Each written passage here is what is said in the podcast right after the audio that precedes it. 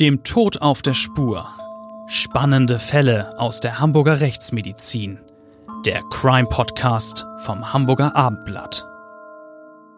Dieser Podcast wird Ihnen von einem echten Hamburger Original präsentiert, dem GBI, Großhamburger Bestattungsinstitut. Das GBI in der Rechtsform eines Vereins ist seit 1920 die Adresse in und um Hamburg für alle Themen rund um den konkreten Trauerfall sowie bei der Bestattungsvorsorge. Trauer und Feier. Die Menschen vom GBI helfen Ihnen individuell, empathisch und kompetent. Mit der einzigartigen GBI-Bestattungsvorsorge regeln Sie zudem rechtzeitig alles für ein gutes Ende und erhalten vom GBI eine zeitlich unbegrenzte Preisgarantie. GBI, das Hamburger Original 15 Mal in und um Hamburg. Hallo, liebe Hörer und herzlich willkommen zu unserem Crime-Podcast des Hamburger Abendblattes, dem Tod auf der Spur. Ich freue mich, Sie begrüßen zu dürfen. Mein Name ist Bettina Mittelacher. Ich bin Gerichtsreporterin beim Hamburger Abendblatt und bei mir ist wie immer Professor Klaus Püschel, der Direktor des Hamburger Instituts für Rechtsmedizin. Und er sagt, es gibt nichts, was es nicht gibt. Ja, das weiß jeder erfahrene Rechtsmediziner. Wenn man meinen Beruf eine Weile ausübt, erlebt man dass wirklich der Fantasie ja, scheinbar überhaupt keine Grenzen gesetzt sind, wenn es darum geht, was Menschen anderen Menschen antun. Das Gleiche gilt für Besonderheiten bei Unfällen, die manchmal so bizarr wirken, mit so sonderbaren Folgen, dass man sich immer noch wundert und denkt, das gibt's doch eigentlich gar nicht. Bei dem Fall, mit dem wir heute beginnen wollen, scheint es sich um eine seltene Erkrankung eines Babys zu handeln. Ähm, es ist ein kleines Mädchen, das ungewöhnlich blass ist, müde und passiv. Das Baby und seine Mutter haben schon eine Odyssee durch etliche Arztpraxen und Krankenhäuser hinter sich als ähm, ihr euch im Universitätskrankenhaus Eppendorf diesem Kind angenommen habt, äh, ein Kind im Krabbelalter. Auffällig ist, die Mutter ist besonders liebevoll, besorgt und fürsorglich und sie drängt immer danach, äh, dass ihr Kind weiter untersucht werden soll. Irgendwie müsse doch der Kleinen geholfen werden. Ja, in der Tat, immer neue Tests werden vorgenommen, um den Ursachen für eine völlig rätselhafte Blutarmut des Kindes auf die Spur zu kommen. Und äh, das Kind wird immer schwächer. Schließlich ist das Baby sogar in einem lebensbedrohlichen Zustand.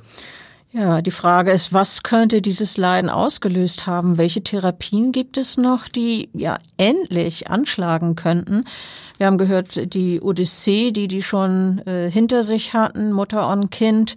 In solchen Momenten, in denen alles erdenklich Mögliche für einen kleinen Patienten getan wird und doch nichts mehr zu helfen scheint, ja, dann stehen Mediziner wohl vor einem Rätsel.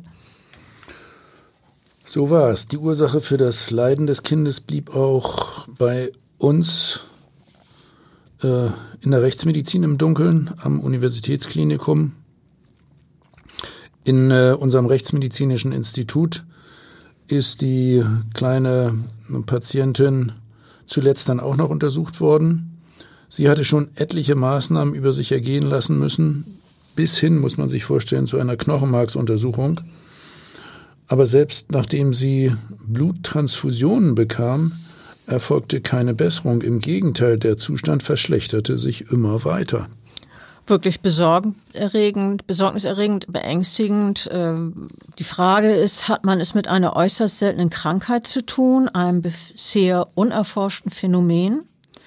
Am Ende wird das Mädchen gerettet, aber nicht etwa durch ein besonders effizientes, neuartiges Medikament und auch nicht durch eine äh, womöglich auch sehr komplizierte Operation. Tatsächlich ist es eher erfolgreiche Detektivarbeit, ein Zusammenspiel aus medizinischer Erfahrung, genauerer Beobachtung und Intuition.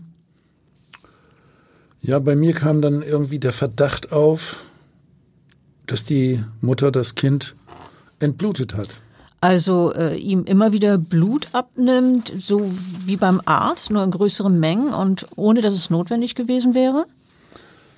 Ja, genau das war mein äh, furchtbarer Verdacht. Daraufhin haben wir dann die Mutter von dem Baby getrennt, äh, was sich schließlich äh, als besonders perfide herausstellte. Äh, sie hatte sogar aus den Bluttransfusionen, mit denen wir ihre Tochter retten wollten, etwas abgezweigt und torpedierte damit zunächst jede Genesungsmöglichkeit. Nachdem wir sie überhaupt nicht mehr in die Nähe des Kindes ließen, erholte sich es dann allerdings zusehends. Also war die scheinbar aufopferungsvolle, die angeblich gute Mutter, die sich so intensiv um ihre Mutter, um ihre Tochter kümmert, in Wahrheit eine böse Mutter. Das war sie in der Tat. Sie litt unter dem sogenannten Münchhausen-Stellvertreter-Syndrom. Münchhausen wegen der Lügengeschichten. Genau.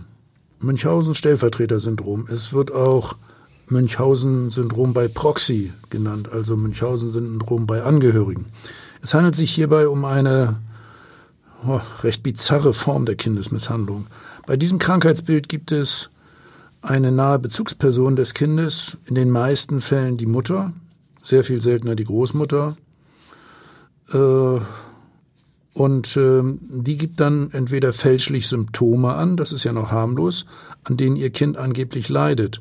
Oder diese Frauen manipulieren an ihren Kindern, Sohn oder Tochter, bis diese zum Teil dramatische Krankheitszustände aufweisen und dann verlangen sie für ihr angeblich krankes Kind Untersuchungen, Therapien, Operationen und Medikamente. Wir haben ja eben darüber gesprochen, dass bei diesem Kind sogar eine äh, sehr intensive Untersuchung äh, vorgenommen wurde, ähm, alles Mögliche, Bluttransfusion, das sind ja Knochenmarksuntersuchungen, das sind ja massive Eingriffe. Äh, wenn Ärzte durch die Mütter getäuscht werden und dann eigentlich nicht notwendige Behandlungsversuche unternehmen, dann werden sie ja damit auch eigentlich zu un unfreiwillig zu einer Art Komplizen der Mutter. Ja, zugleich Täter und getäuschte Opfer. So kann man das wohl sehen. Wir Ärzte werden von den Müttern missbraucht. Aber das ist nicht das Schlimmste. Das Schlimmste ist, dass es die kleinsten und wehrlosesten überhaupt sind, die wegen der Störungen ihrer Mutter so quälende Erfahrungen machen. Ihre Leidensgeschichten ähneln sich leider immer wieder. Also eine Störung der Mutter, dann die Leiden der Kinder, die liegen dann in ihren Krankenhausbetten und fühlen sich wahnsinnig elend. Häufig leiden sie an Fieber und Schmerzen und oft sind sie wirklich schon ernsthaft von der Mutter malträtiert worden oder die Mutter hat ihr Kind dazu gezwungen, Krankheiten zu simulieren. Ja, und die kleinsten Jungen und Mädchen müssen wegen ihrer angeblichen geheimnisvollen und unerforschten Krankheit immer neue Untersuchungen über sich ergehen lassen. Stiche mit Infusionsnadeln etwa oder Magenspiegelung, Narkosen und Operationen, Therapien mit Nebenwirkungen. Alles sind Maßnahmen, die äh, äh, doch auch schwere physische und psychische Schädigungen bei den Kindern hervorrufen können. Also die scheinbar ideale Mutter, die in Wahrheit ihr Kind misshandelt. Äh, du hast vorhin gesagt, Mütter, Großmütter. Es scheint also eine, äh, ein Phänomen zu sein, das überwiegend oder vielleicht sogar ausschließlich bei Frauen auftritt. Warum tut eine Frau so etwas? Man äh, weiß, dass sie es jedenfalls nicht aus Sadismus tun, auch wenn es einem so vorkommen kann, als seien diese Frauen gefühllos oder gefühlskalt, wenn sie ihrem Kind solche Qualen zumuten. Nein, ich denke, Sadismus ist das wirklich nicht. Vielmehr ist das ein Gefühl bei den Frauen, ja, ein Gefühl der Isolation oder Einsamkeit, oft gepaart mit Bindungsstörungen, nicht selten wegen eigener traumatischer Erlebnisse in der Kindheit oder einer eigenen emotionalen Vernachlässigung, dieser fehlende Zuspruch in der eigenen Vorgeschichte bringt die Mütter dazu, in Kliniken anzurücken, mit ihrem Kind auf dem Arm und scheinbar verzweifelt und echter Sorge, in echter Sorge. Ja, und äh, wenn Sie dann so ankommen und Sie haben bisher vielleicht nicht äh, genug Zuspruch erfahren und äh, kommen nun da angerannt mit Ihrem äh, scheinbar oder vielleicht auch tatsächlich sehr kranken Kind, von Ihnen krank gemachten Kind, äh, bekommen Sie plötzlich äh, Anerkennung und gelten als perfekte Mütter, weil Sie sich so innig um Ihr Kind zu kümmern scheinen. Genau, die Täterinnen sind in einer innerseelischen Notlage, auf die äh, sie über den Umweg des als krank präsentierten Kindes aufmerksam machen, um letztlich Selbsthilfe zu bekommen. Oft haben diese Frauen auch medizinische Kenntnisse. Sie sind zum Beispiel Krankenschwestern und äh, sie sind daher in der Lage, angebliche Symptome präzise zu schildern. Oder sie verfälschen gezielt Untersuchungsbefunde, um Ärzte auf die falsche Fährte zu locken. So wie die Mutter, von der wir eingangs gesprochen haben, deren Kind angeblich unter Blutarmut litt, äh, die war ja eine Kinderkrankenschwester und deshalb gelang ihr auch professionell ihrer kleinen Tochter immer äh, Blut abzunehmen. Bei ähm, ihr, in ihrem Fall hatte sich dieses Münchhausen-Stellvertreter-Syndrom ausgewirkt, weil sie nach der Trennung von ihrem Partner in einer starken Stresssituation steckte und die hat sie nicht verkraftet. Ja, und wenn äh, äh, sie im Manipulieren von Krankheitssituationen so geschickt sind, dass das nicht bemerkt wird, dann werden solche Frauen auch noch darin bestärkt, es immer wieder zu tun. Ein ähnliches Vorgehen äh, mit dem kranken Kind wählt auch eine Frau aus dem Norden Deutschlands, deren nahezu, man muss es sagen, unfassbare Tat sie später vor Gericht gebracht hat, wo sie schließlich zu einer Gefängnisstrafe verurteilt wird. Wir haben diesen Fall auch in unserem Krimisachbuch Tote Schweigen nicht beschrieben. Äh, du hast diese Leidensgeschichte des Sohnes genau verfolgt und den Jungen wiederholt während seines Krankenhausaufenthalts untersucht. Ja, das Leben des Kindes hing schon mehrfach sozusagen am seidenen Faden. Das war ein Drama zu sehen, ja, wie sehr es diesem Kind schlecht ging. Tatsächlich am seidenen Faden, oh je. Also du hast ja miterlebt, wie schlecht es dem damals Dreijährigen ging, aber auch wie er am Ende gerettet wird. Und ähm, auch hier ist es erst die Trennung der Mutter von ihrem Sohn, die ein wirklich monatelanges Martyrium des Sohnes beendet. Bis dahin war es ein weiter Weg äh, voller, voller Ängste und voller Leiden für das Kind, aber ähm, natürlich auch für die anderen Familienmitglieder, die außer der Mutter ja nicht wussten, was mit dem Jungen los war. Die haben wirklich die Geschwister und der Vater um das Leben des Jungen gebankt. Der muss immer wieder wegen heftiger Krankheitssymptome in die Klinik. Ja, und dort sitzt nun seine Mutter fast rund um die Uhr an seinem Bett, hält seine Hand, äh, streicht ihm über die, die Stirn und äh, sieht, wie er Sohn sich vor Schmerzen krümmt ähm, und äh, wie er sich quält. Und ja, sie guckt zu. Ja, die Frau erfährt von den Ärzten, wiederholt, dass ihr Kind in einem äußerst kritischen Zustand ist. So haben das die Mediziner formuliert. Das heißt, es äh, besteht konkret die Gefahr, dass das Kind stirbt. Man glaubt das kaum. Die Frau hat es in der Hand, dem Leiden ihres Sohnes ein Ende zu bereiten. Die muss ja bloß sagen, ich weiß, warum es ihm so schlecht geht. Ich habe ihn krank gemacht. Ähm, um ihn zu retten. Wir reden hier von einem Kind, das vielleicht sterben könnte. Und äh, doch hat die Frau geschwiegen und hat äh, stattdessen immer wieder neue und effizientere Therapien für ihr Kind verlangt und äh, weiter äh, ihre Rolle als vermeintlich aufopferungsvolle Mutter gelebt. Ja, übrigens, ich kenne tatsächlich einzelne andere Fälle, bei denen die Kinder auch gestorben sind. Soweit ist es oh. hier zum Glück nicht gekommen. Furchtbar. Äh, es kommt in unserem Fall lange Zeit kein Verdacht auf, äh, dass es die Frau, die Mutter sein könnte, die das Leiden ihres Sohnes indiziert. Insgesamt zeigt es sich äh, in sehr vielen Fällen als äußerst schwierig, dieses Syndrom zu diagnostizieren, denn solche Menschen sind Meister der Täuschung und verstehen es mitunter sogar selbst Spezialisten über Jahre zum Teil hinters Licht zu führen. Ihre Manipulationen werden auch durch die Sorge von Ärzten begünstigt, vielleicht eine seltene Krankheit zu übersehen. Das Leiden dieses Dreijährigen aus Norddeutschland hat in einem Frühsommer begonnen. Ähm, bis kurz vor Weihnachten desselben Jahres musste er immer wieder wochenlang mit schwersten Symptomen ins Krankenhaus. Und sobald sich nach erfolgreichen Therapien sein Zustand verbessert und er wieder nach Hause entlassen werden kann, erkrankt er erneut und muss wieder zurück in die Klinik. Das muss doch für die Ärzte wirklich auch äh, beunruhigend gewesen sein. Ja, die behandelnden Ärzte stehen vor einem Rätsel. Immer wieder leidet der Junge unter sehr hohem Fieber und bekommt Abszesse, sein Blutdruck fällt ab, die Sauerstoffsättigung seines Blutes sinkt.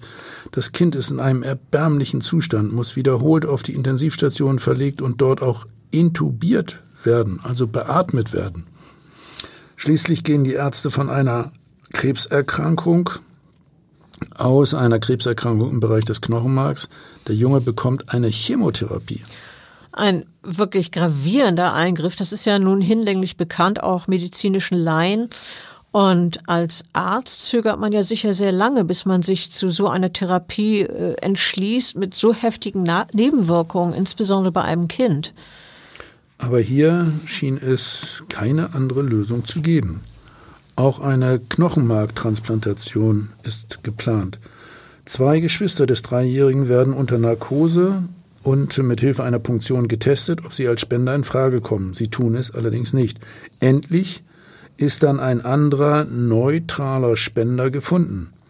Obwohl auch die Knochenmarktransplantation lebensgefährlich ist, bestand die Mutter darauf, diese durchführen zu lassen. Sie war informiert, was jetzt ansteht. Und hat es trotzdem durchziehen wollen. Man, es ist wirklich unfassbar.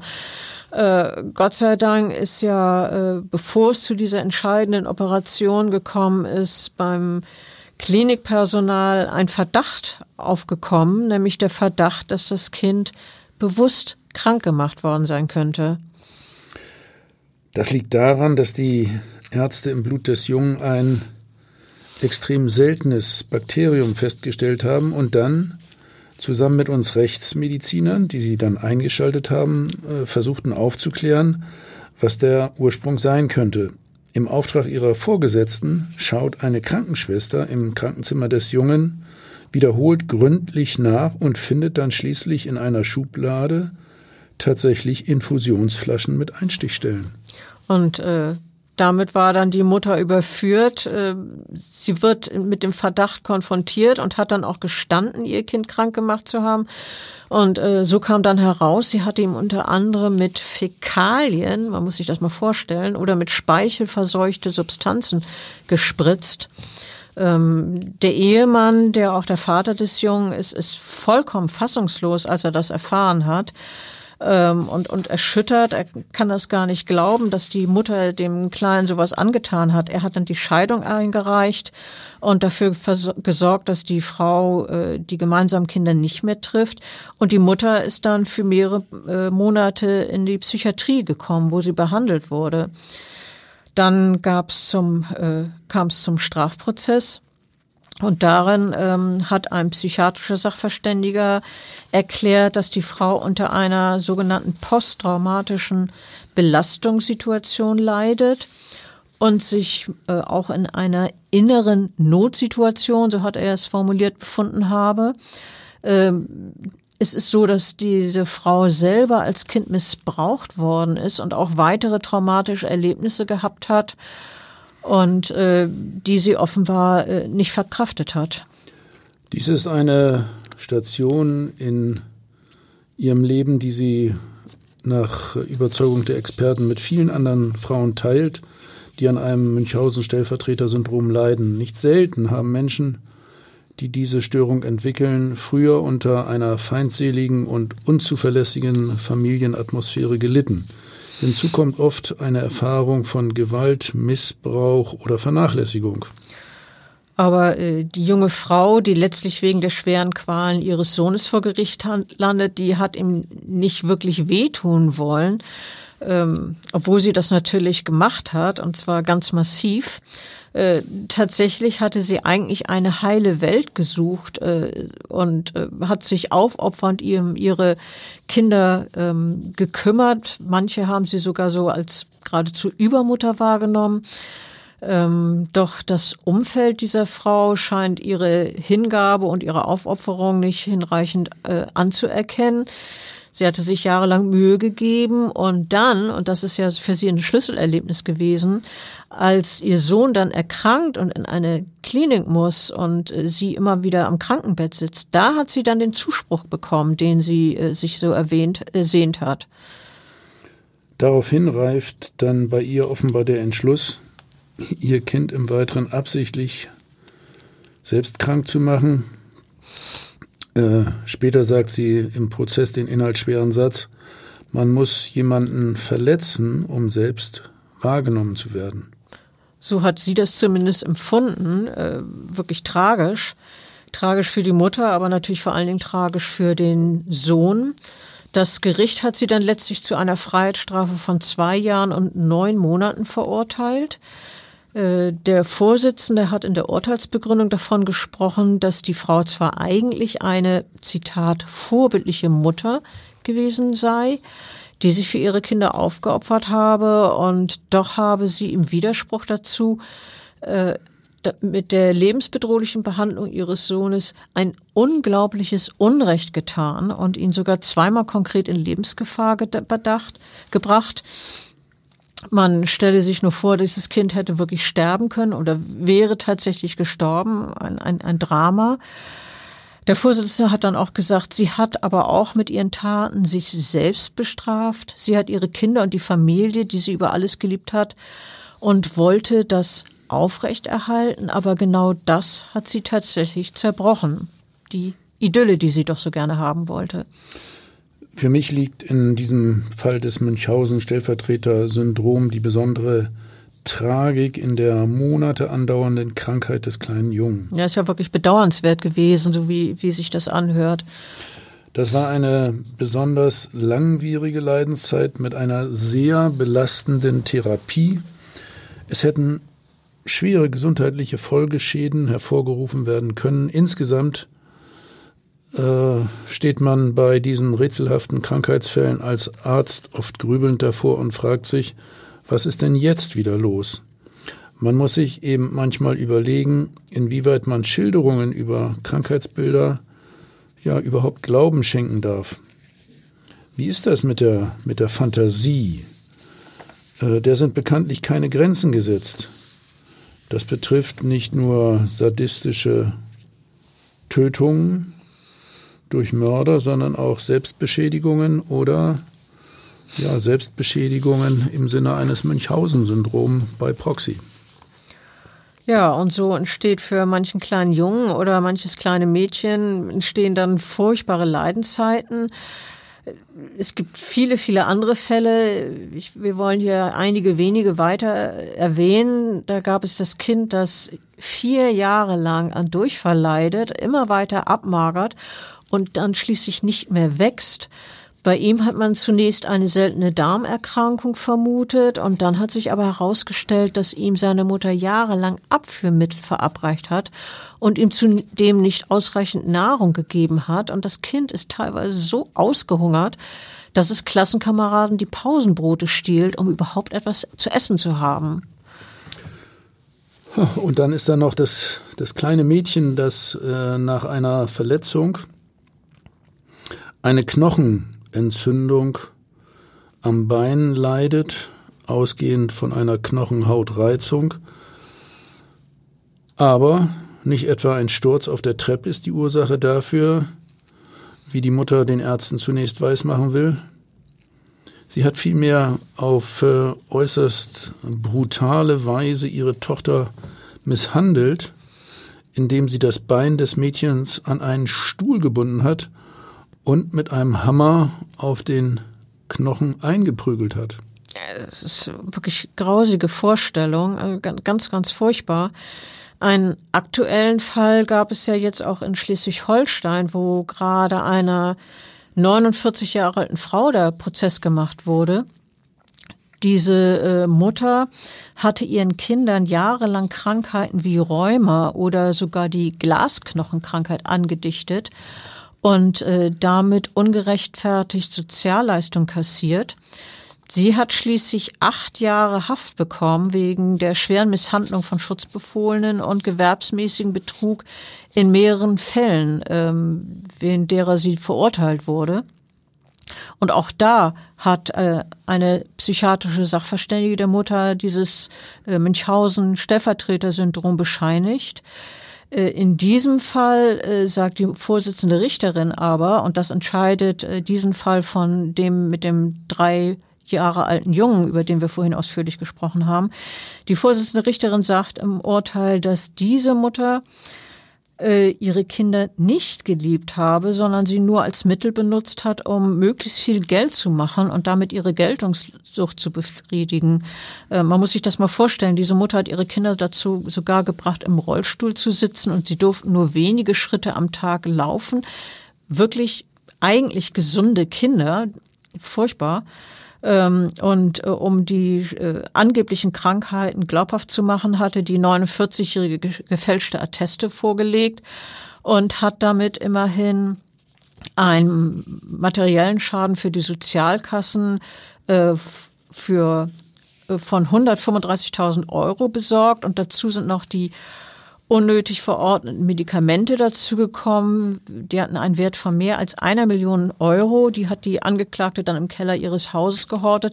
Aber ähm, schlimm, das Schlimme ist, sind ja nicht, ist nicht das Geld, schlimm genug, aber wenn man überlegt, was die Kinder jahrelang durchgemacht haben, ganz furchtbar. Ich habe selbst äh, diverse kleine Kinder erlebt, manchmal sogar jünger als ein Jahr, die von den Angehörigen bewusst geschädigt wurden. So zum Beispiel auch das Mädchen, dem seine Mutter wiederholt unter anderem Kalkreiniger eingeflößt hat, um es dann wegen vermeintlich unerklärlicher schwerer Beschwerden in einer Klinik behandeln zu lassen. So unterschiedlich die Methoden sind, wie Mütter ihre Kinder krank machen, in einem ähneln sie sich auf fatale Weise. Kaum eine Täterin gibt überhaupt zu, ihr Kind manipuliert zu haben.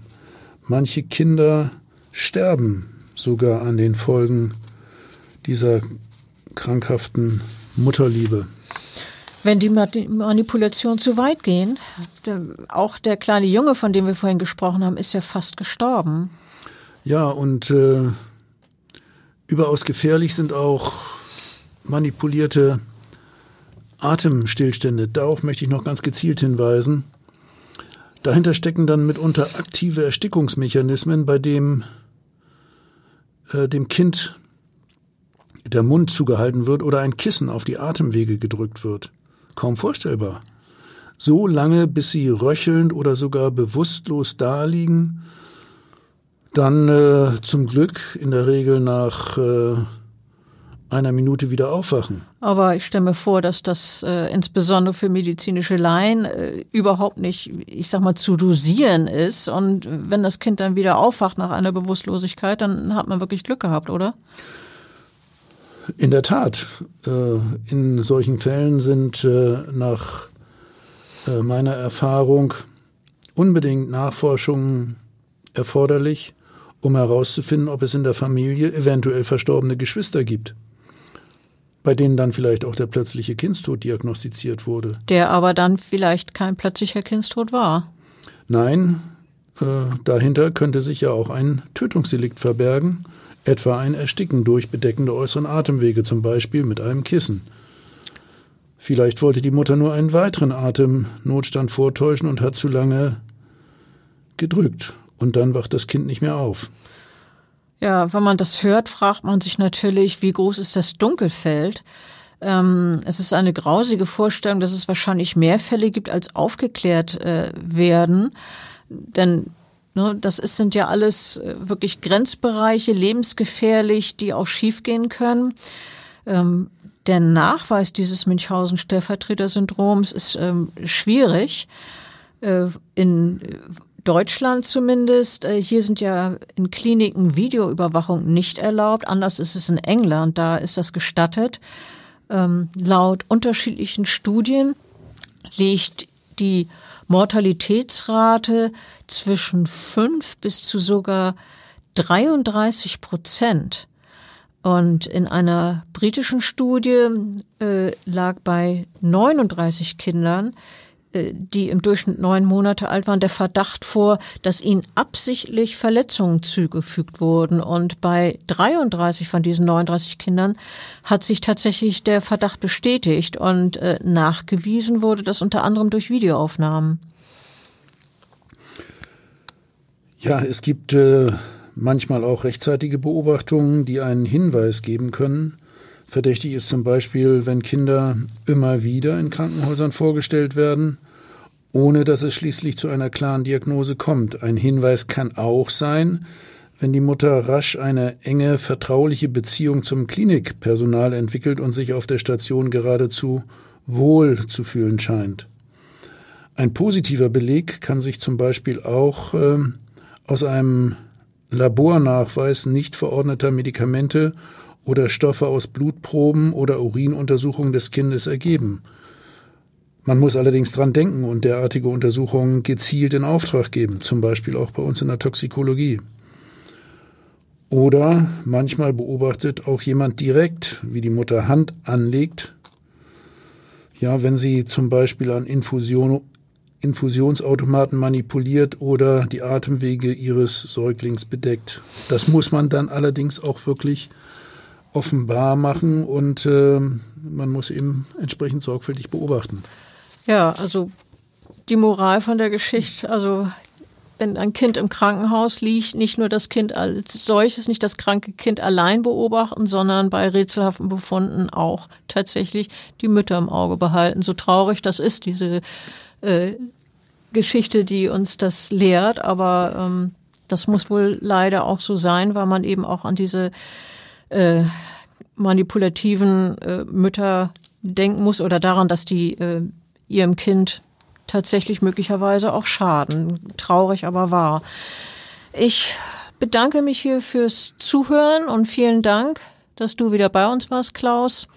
Und ich freue mich auf unseren nächsten spannenden Fall. Ja, die Moral von der Geschichte diesmal, Münchhausen-Syndrom bei Proxy, kaum vorstellbar, aber häufiger als man denkt. Kaum zu glauben. Weitere Podcasts vom Hamburger Abendblatt finden Sie auf abendblatt.de slash podcast.